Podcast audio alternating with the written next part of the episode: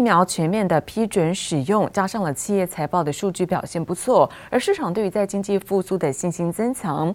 美国股市可以看到延续在前一天的涨势，在能源类股的带领之下，主要指数呢是再度走扬，其中看到纳斯达克跟标普都在创下盘中新高，那么纳斯达克呢更是站上了一万五千点的大关。美股中场可以看到道琼收高了三十点，涨幅部分百分之零点零九，科技股纳斯达克呢上涨七十七点，上涨幅度达百分之零点五二，而标普五百指数来到是四千四百八十六点，涨幅有百分之零点一五，费城半导体则是收高百分之零点一零。再来看到是欧洲的相关消息，德国在第二季呢 GDP 是增长百分之一点六，优于预期。投资人也关注在阿富汗的情势，还有在今天登场的 G7 紧急会议。我们看到，除了在德国是出现上扬之外，其他欧股主要指数反倒尾盘震荡。那么中场德国股市小涨百分之零点三三，法国股市跌幅百分之零点二八。美股延续前一天涨势，开盘三大主要指数开红盘。纳斯达克指数周二盘中再创历史新高，首度站上一万五千点大关。Do we have new records today for the major averages? Yeah, we got the Nasdaq at a record, so time for me to go home, right?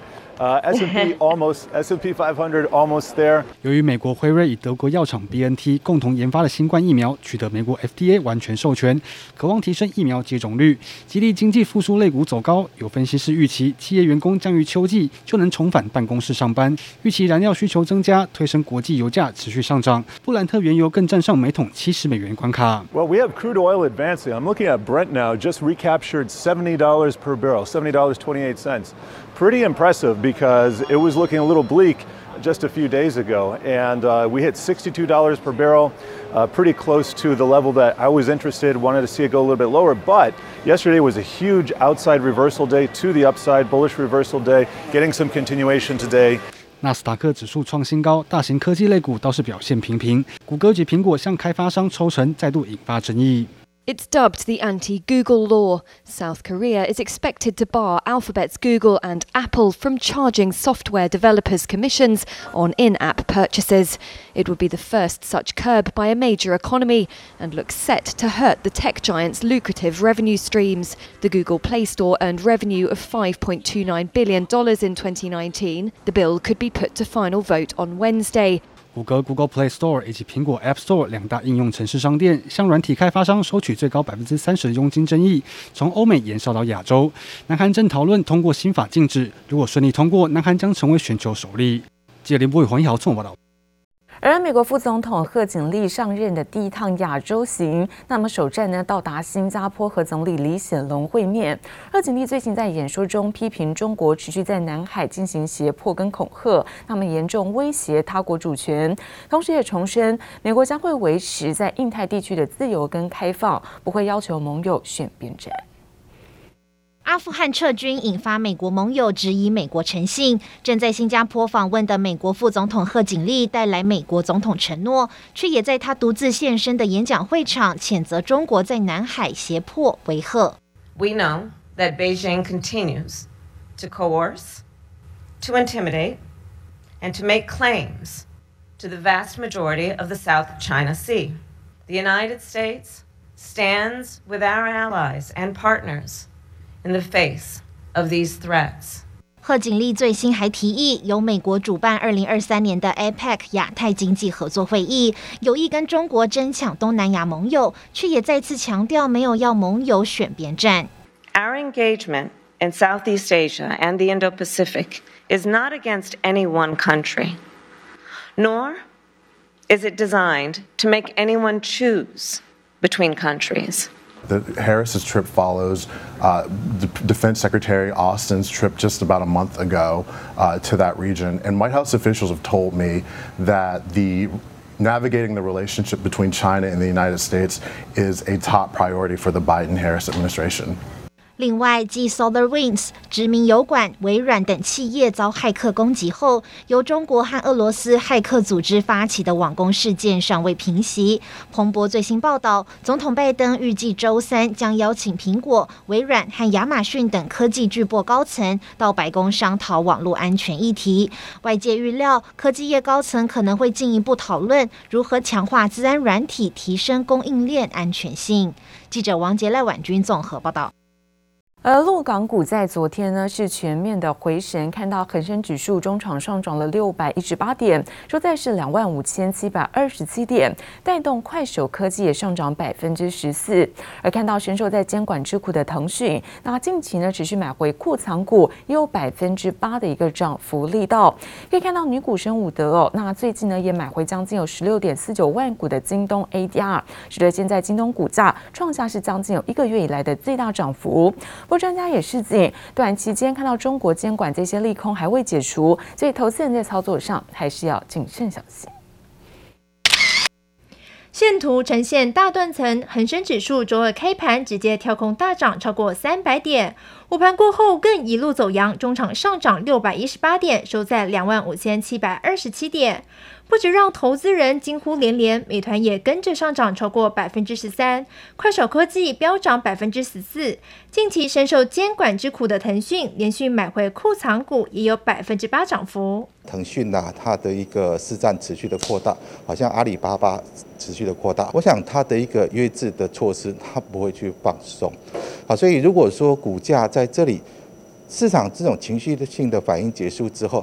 当然，它会吸引到像女股神啊，这个 Carrywood 啊，他可能觉得跌到这里够便宜，他进来做一个补货，但也不代表这个股价就可以从此去往上。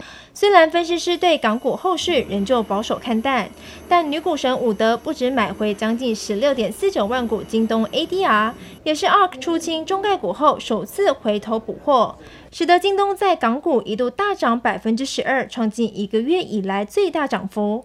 而上证指数周二也重新站回三千五百点之上，收在三千五百一十四点。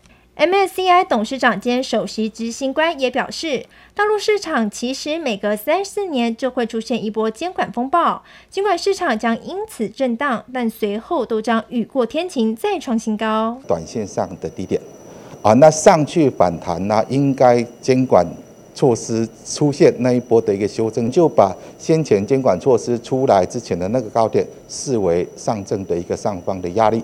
那在前两天的低点，大概就是一个比较横盘的一个低点，那你就以这样的一个区间的一个角度来观察。揭示陆港股周二重新回神，扬眉吐气，但专家提醒，港股利空消息及不确定因素尚未淡化，投资人布局上还是得多谨慎小心。记者刘福慈、林秋强台北采访报道。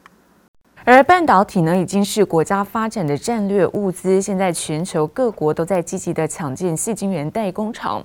那同时，为了确保在材料的稳定供货，那么客户也开始签下三年以上的长约，那么来抢定是空白的细晶圆等等材料。我们看到细晶圆大厂环球晶昨天召开了股东会，那么也释出目前手握有千亿订单的好消息。同时，在各国的厂区，包括日本、韩国、美国等地，那么积极的扩产之下，就是因应客户户的强劲需求，数位时代来临，半导体需求也来到史上最高点，晶圆代工厂订单满满满，对细晶圆材料更要持续掌握。不止今年下半年了哈，就连明年的订单能见度非常高。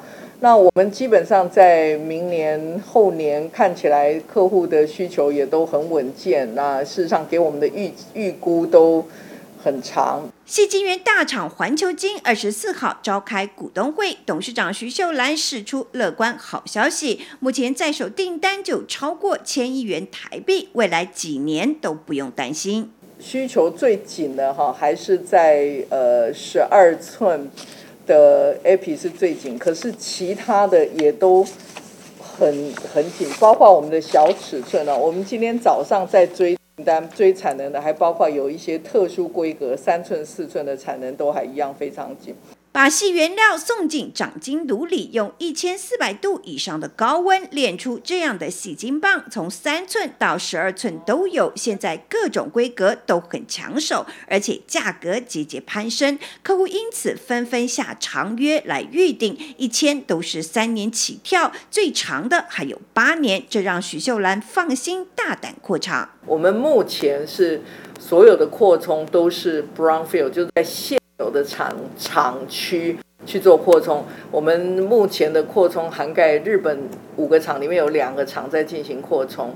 那韩国我们今年呃，就去年年底才刚完成第二厂的那个扩充。细晶圆这波价格上涨幅度明显高于过去几次的好光景，因此外资法人预期环球金渴望再冲高平均毛利率。我想改善应该是必然的。那至于能不能改善到四十以上，我觉得有机会，可是也有一些变数。最主要的变数来自于那个汇率。不敢过于乐观，因为汇率也因为节节高升的运费。不过好在环球金生产基地分散各国，另外并购德国世创的进度目前也很顺利。很多注目，很多关心，但是没有呃特别不合理或刁难，所以一切都在进行中。那我们预期应该是会 on schedule。看到全球晶圆代工厂与 I 电厂积极抢建动作频频，西晶圆厂除了环球晶，还有台盛科、合金等也被客户追着跑，争相签订长约，以确保西晶圆供货无虞。记者朱月英、杨哲新竹采访报道。而科技大厂鸿海集团昨天呢，在总部举行了冲元普渡，那董事长刘扬伟亲自出席，也担任主祭，替红海未来的营运来做祈福。那么刘扬伟呢，在受访的时候也有感变种病毒的疫情在国际间持续的扩大，因此也修正了先前对于供料缺料的一个看法。原本预期在明年第二季有望缓解，不过现在看起来恐怕这个时间再会拉长。雷雨来袭，看准下午三点十五分良辰吉时，科技大厂红海在总部门口搭起大棚子，中原普渡，苹果、绿色乖乖到沙拉油必备的贡品摆一桌。董事长刘扬伟也亲自出席担任主祭。不同于过往上百人的大阵仗，今年仅六十名一级主管出席，一点五公尺的距离前后站，防疫做好做满，就是怕疫情卷土重来。尤其对缺料的冲击，刘扬伟也看得更保留。那原来我们看的是 Q2，对，现在可能会长一点，会拉长。对，因为这这看疫情，看疫情。那疫情因为 Delta 的关系，如果大家看到美国的状况，哦，那个 Delta 是蛮可怕的，啊，那希望台湾不要受到影响。有感于变种病毒来势汹汹，刘扬伟不敢大意，但面对越南封锁加严，他也重申对红海的厂区影响范围仍有限，缺料导致原材物料上涨的冲击影响也不大，因此展望整体下半年消费性电子旺季，刘扬伟更直呼买气比预期还要好。市场的需求是存在的啊，那市场的还有呃资金也是充足的。所以买气在那里，啊，那买气可能比我们想象的要好，但是供应链不是说有就有，尤其像是半导体，它需要呃几年的时间去增加产能，所以呃在这样的一个情况下，你说这个是这个缺货吗？呃，我觉得看你怎么讲。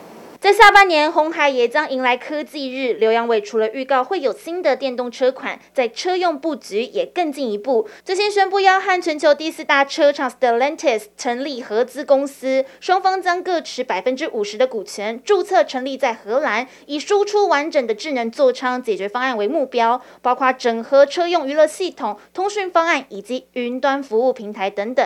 光是在近三个月，红海就有超过五大项相关的结盟和投资案。可见红海在电动车的野心持续深耕当中。